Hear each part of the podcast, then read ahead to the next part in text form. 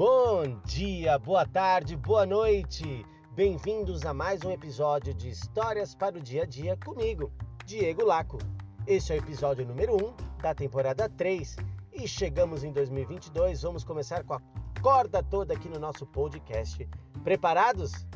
Sabe, hoje nós vamos falar um pouquinho sobre uma fábula de Esopo nós podemos refletir muito sobre injustiças ou aquilo que nós julgamos como tal. No momento de tanta hostilidade com a guerra da Rússia à Ucrânia, o ano de eleição sempre envolve muita hostilidade, controle emocional.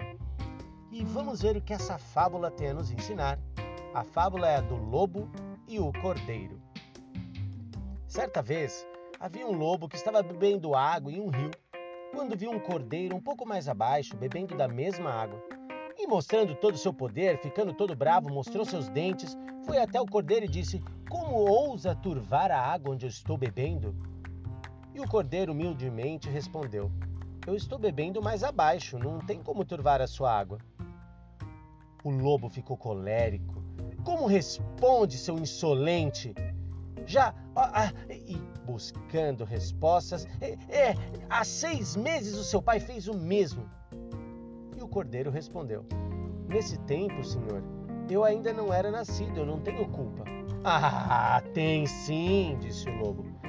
Estragaste todo o pasto do meu campo. Mas isso não pode ser, disse o cordeiro, porque eu ainda nem tenho dentes.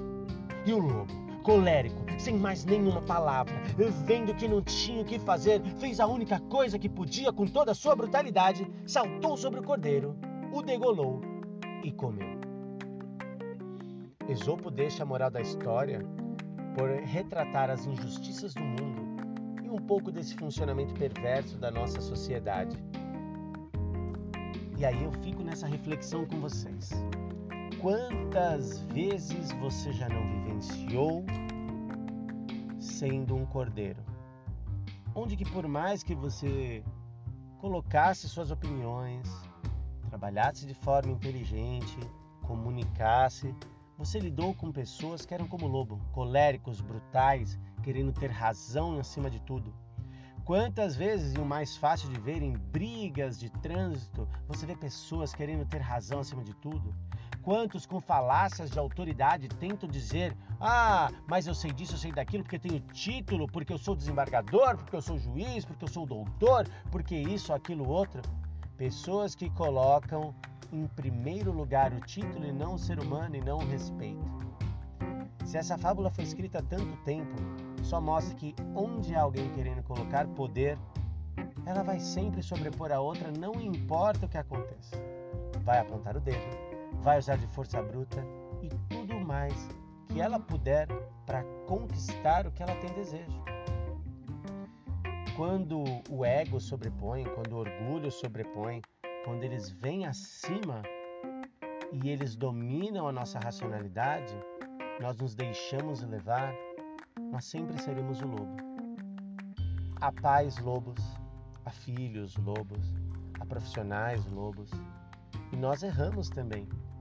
Quantas vezes você que está ouvindo essa história pode ter pensado e se refletir bem já até cometeu isso, já viu sendo colocado o poder de um adulto sobre uma criança, porque eu sei mais e ponto final, sou eu que mando aqui.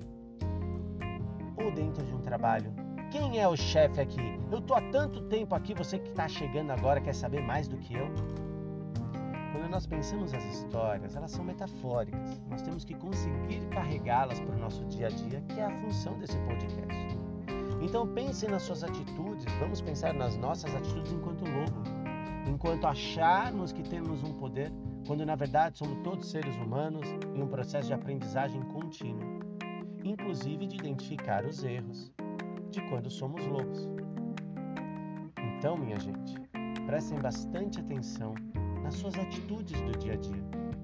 Porque por mais que você erre em um momento, você pode corrigir em outro. É possível pedir desculpa, é possível pedir perdão. Algumas coisas ficam marcadas para sempre. Inclusive tem um conto bem legal, uma que é árabe, mas eu não vou contar hoje, que fala sobre registrarmos aquilo que nos magoa e que nos faz bem. Mas fica por uma outra vez. Por hoje, eu me despeço de vocês e fico muito feliz de ter retornado. Espero que vocês gostem e mandem suas sugestões de temas do que vocês querem ouvir. E eu me despeço por aqui. Obrigado por terem prestado gentilmente seus ouvidos.